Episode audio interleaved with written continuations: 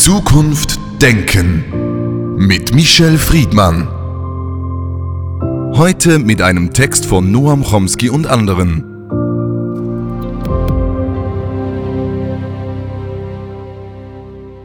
Liberalismus meint etwas, das weniger extrem ist als das, was konservativ genannt wird. Es ist eine Art rechter politischer Mitte. Michel Friedmann, im gesellschaftspolitischen und im politischen Diskurs wird die Mitte angesprochen, permanent von Politikern, aber auch sonst. Diese Mitte, was ist das genau? Die Mitte ist ein Synonym für alles und für gar nichts. Sie wird verwandt, sie wird missbraucht, sie wird gebraucht.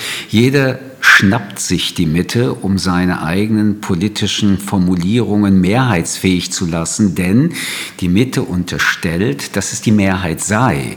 Die Mitte unterstellt, sie sei die, der Ort des Vernünftigen, des Rationalen, desjenigen Bürgers, derjenigen Bürgerin, in der ein Diskurs stattfinden kann. Aber letztendlich ist die Mitte auch gleichzeitig ein Ort ohne Ecken, ohne Kanten. Es ist ein Synonym für Unsichtbarkeit. In der Mitte kann man sich verstecken, man kann in ihr untergehen. Es ist eine erlaubte Beliebigkeit. Und die Mitte hat ein äußerst flexibles Gewissen. Und so gesehen ist immer, wenn von der Mitte gesprochen wird, etwas Ähnliches ähm, festzuhalten, wie wenn man von diesem Mann sagt, spricht spricht. Ich habe diesen Mann noch nie kennengelernt. Die Mitte kenne ich übrigens auch nicht. Und deswegen muss man außerordentlich vorsichtig sein, wenn im Diskurs plötzlich über die Mitte gesprochen wird. Sie stellen die Mitte jetzt nicht so positiv dar, wie man das vielleicht bis vor kurzem hätte vermuten können. Man hat immer gedacht, die Mitte ist eigentlich das Rückgrat der Gesellschaft. Die Mitte ist zwischen den Extremen der Sperrwahl gegen die Extremisten. Das mag sein, dass man die Mitte damit konstruiert, denn letztendlich wie alle solche Vorstellungen sind das Konstruktionen, in den alten Tagen, also im letzten Jahrtausend, würde man parteipolitisch sagen, die Mitte war der Ort für die zwei tragenden großen politischen Strömungen, die Konservativen auf der anderen Seite, die Sozialdemokraten. Es waren diejenigen, die politisch äh, berechenbar, einordnbar waren. Sie waren vielleicht die Repräsentanten auch der äh, Mehrheit, jedenfalls der politischen politischen Mehrheiten. Nichtsdestotrotz bleibt diese Mitte diffus. Sie ist ein Ort, den man nicht greifen kann. Sie ist ein Ort, in dem alles möglich ist. Es ist darauf auch hinzuweisen, dass die Mitte einerseits die Lösung vieler Probleme zu sein schien, übrigens auch des Extremismus. Gleichzeitig ist aber die Mitte ein Problem selbst. Herr Dr. Gauland ähm, beispielsweise oder der Oberstudienrat Höcke von der AfD, aber auch in den anderen extremistischen Rechtsparteien, das sind eigentlich Repräsentanten der Mitte, die aus sich heraus dann extremistische Parteien repräsentieren. Also diese Mitte ist ja auch Sarrazin, ein Mann der Sozialdemokratie, ein ein Finanzsenator. Kann man der Mitte an sich trauen? Ich wäre da immer sehr skeptisch. Das sind natürlich ganz extreme Positionen der AfD-Politiker. Sie haben vorhin von einer diffusen Mitte gesprochen, von einer Mitte, die nicht ganz klar definierbar ist. Diese graue Mitte hat auch der Bundespräsident von Deutschland, Herr Steinmeier, angerufen, indem er gesagt hat, diese schweigende Mitte, wie er es nennt, soll sich endlich mal äußern, soll aktiv werden. Hier sehen Sie, wie diffus der Begriff ist. Die schweigende Mehrheit ist eigentlich das Narrativ. Der Bundespräsident verändert Mehrheit in Mitte und spielt genau mit der Assoziation, über die wir gerade gesprochen haben. Dort, wo die Mehrheit ist, sei die Mitte und die Mitte sei die Mehrheit. Aber wenn er denn schon von der schweigenden Mitte in Klammern Mehrheit spricht, dann ist sie doch mitverantwortlich für das, was jetzt ist. Sie aufzurufen, die Lösung zu werden, hat auch etwas Entlastendes Bigottes, denn sie hätte ja schon längst als schweigende Mitte oder Mehrheit sich engagieren können und vielleicht müsste sie jetzt deswegen nicht aktiv werden. Diese Verwischtheit ist etwas, was der Mitte angehört. Man muss aber auch vielleicht etwas Positives sagen. Die Mitte der 50er, der 60er und 70er Jahre ist überhaupt nicht mehr die Mitte des 21. Jahrhunderts. Damals ein wirklicher Closed Shop, der weißen christlichen Menschen in Europa und dann auch noch mit einem bürgerlichen Antlitz. Das heißt, man hat alles in Anführungsstrichen, einen anständigen Beruf, man hat die Sehnsucht nach einem Einfamilienhaus und nach einem Auto, der vor der Tür steht. Das wird dann auch mit einem Wasserschlauch am Wochenende gereinigt. Die Mitte des 21. Jahrhunderts repräsentiert eher die Weltoffenheit, jedenfalls der meisten Länder in Europa. Da sind auch Menschen zugelassen, die dort bis dahin keinen Platz hatten. Das können also auch Menschen mit Migrationshintergrund sein, das können auch Homosexuelle sein, das können selbst Juden sein, aber unter der Bedingung, dass sie die Eintrittskarte zur Mitte erfüllen, nämlich dass sie bürgerlich sind.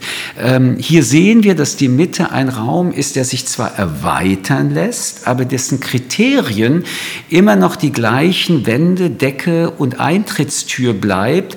Man muss angepasster sein, um in der Mitte zu sein. Man muss ein Stück seine Ecken und Kanten abschleifen, um in die Mitte zu kommen.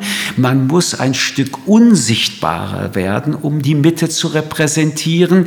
Man muss also letztendlich Selbstbestimmung, Ich-Identität, einbezahlen, um in diese Gruppenidentität der Mitte zu kommen. Mein Problem, ich will darauf hinweisen, erweitert oder nicht, ist, dass die Mitte nicht greifbar ist, dass das ein Begriff ist, hinter dem sich jeder verstecken kann, aber der gleichzeitig andere Menschen exkludiert. Eine letzte Bemerkung über die Gegenwart diese doch mittlerweile sehr ähm, weltoffenen Gesellschaften, die wir haben, die pluralen Gesellschaften, die wir haben, führen zu vielen neuen Mitten. Und so gesehen ist die ursprüngliche Mitte, also das Zentrum dessen, auf das man sich verlassen kann, auch nicht mehr so alleine und im Mittelpunkt, wie das noch im 20. Jahrhundert der Fall war. Sie haben die Mitte hergeleitet aus dem bürgerlichen, normativen des letzten Jahrhunderts. Dieses Bürgerliche ist aber auch genau auch der Garant gewesen für die Grundrechte, für die Grundwerte, der Schutz der Verfassungen. Es ist zwar, sagen wir, eine konventionelle bürgerliche Mitte, in die man sich hineinbegeben muss, deren Konvention man annehmen muss, aber sie bietet auch Sicherheit. Sie bietet Sicherheit wie jede große Gruppe, aber diese Sicherheit hat auch einen Preis. Und gleichzeitig ist sie die große Unsicherheit. Postuliert man die Mitte als tragende Säule der Demokratie, was sie eben getan haben, dann muss man sich einerseits fragen, wo ist das gelungen? Gelungen ist, dass wir jedenfalls für viele Länder Europas, Bundesrepublik, die Schweiz, bei anderen wird es schon schwieriger sagen können, demokratische Prinzipien haben sich in den letzten Jahrzehnten verbessert, sind offener geworden. Auf der anderen Seite sind die Menschen, die in der Mitte sind, ihrer Verantwortung nicht gerecht geworden. Diejenigen, die zu den Minderheiten gehören, die nicht in der Mitte sind, den Schutz den diese Demokratie anbietet, durch ihre Quantität, die sie repräsentiert als Mitte, ähm, aktiv zu entsprechen. Sie hat und ist ihrer Verantwortung nicht gerecht geworden. Die Mitte macht es möglich, so zu tun, als ob man sich engagiert. Man spricht darüber, man ist sich darüber einig und deswegen ist ja das Zitat von Steinmeier so spannend. Diese schweigende Mitte ist eben erst einmal schweigend und in den letzten Jahrzehnten ist es kaum aufgefallen, dass sie den Begriff schweigend ersetzt hat durch engagierte, laute Präsenz.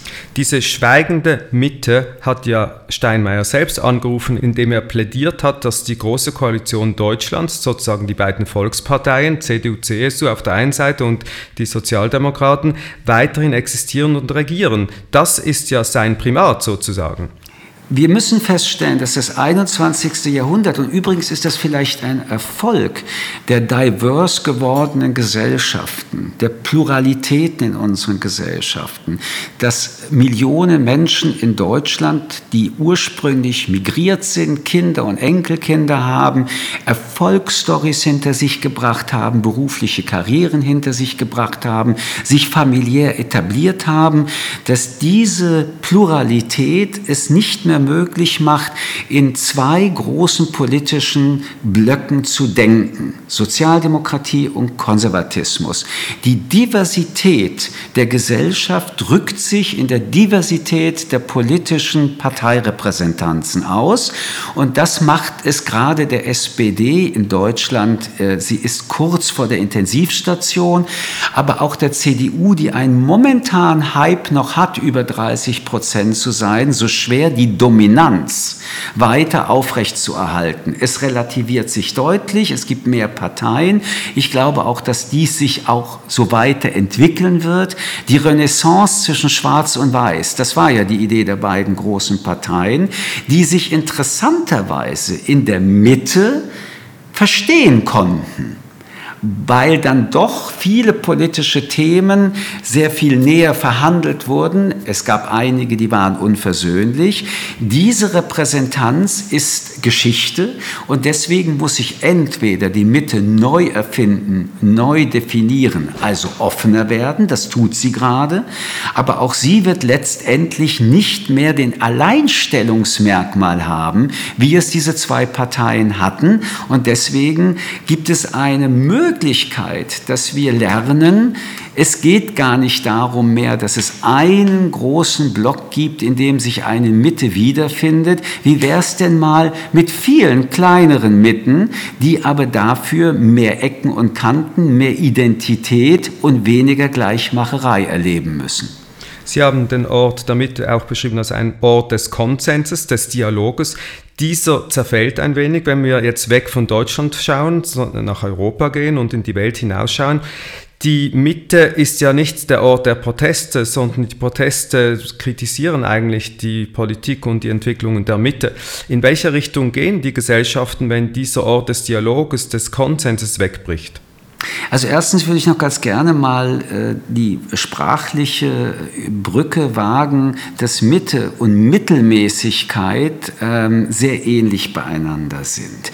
Die zweite Bemerkung ist, die Radikalisierung von Teilen der Bevölkerung, die sich in politischen Repräsentationen wiederfinden, ist nicht die Krise der Mitte, sondern ist die Krise der Demokratie, die es immanent in den Gesellschaften Europas schon immer gab, die aber bisher keine politische Repräsentation gefunden haben.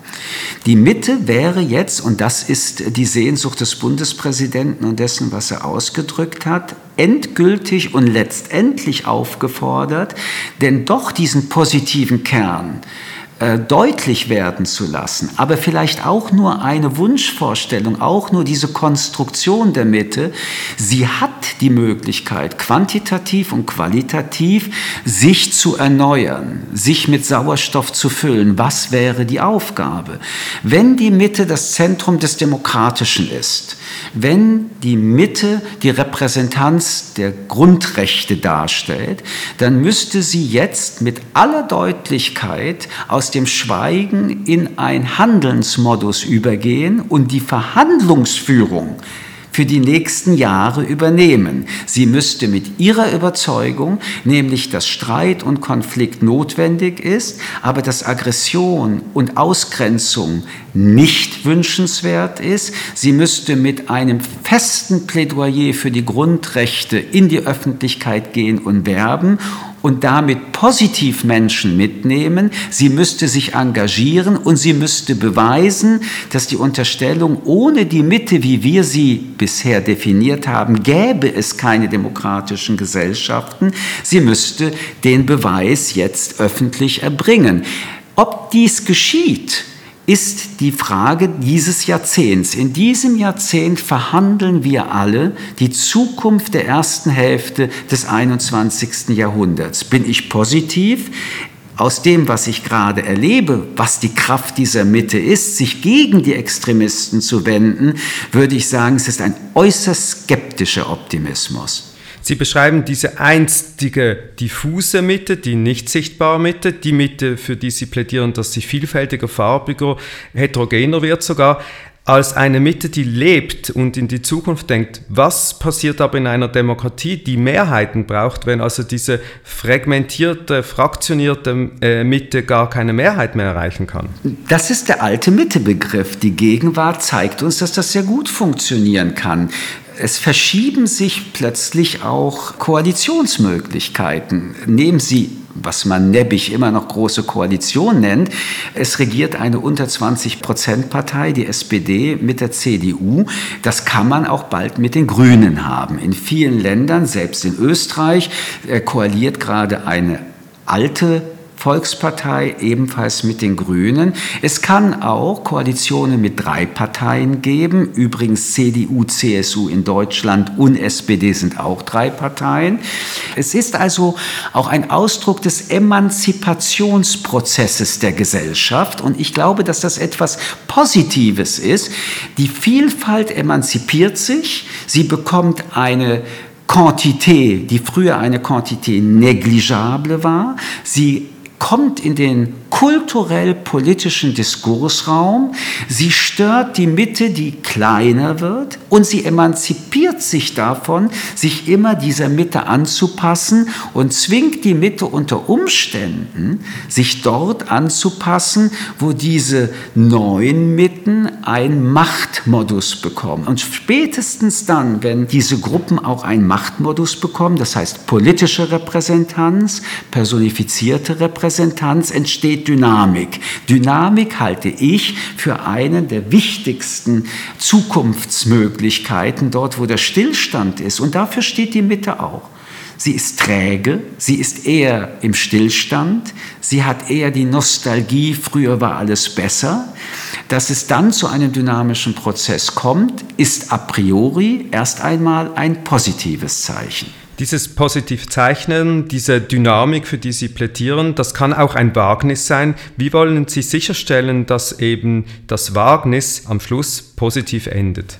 Philosophen können nicht mit Sicherheit argumentieren. Das äh, Besondere am philosophischen Denken ist immer der Zweifel, ist immer das Fragezeichen, ist übrigens auch das Eingeständnis der Unsicherheit.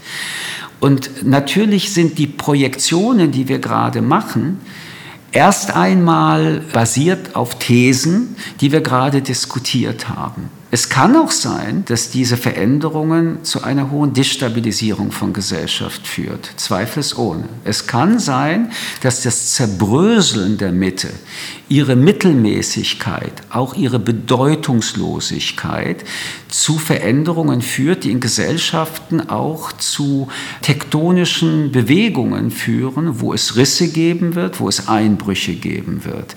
Nichtsdestotrotz bin ich davon überzeugt, dass wir als Menschen den Bewegungen, die in unserer Zeit stattfinden, nicht durch geschlossene Mauern das retten können, was nicht mehr zu retten ist. Also was war das Wichtige an der Mitte? Das gilt es zu retten. Die Mitte versucht, einen Konsens zu erarbeiten. Die Mitte steht für den Kompromiss. Das sind zivilisatorisch hochbedeutsame Elemente.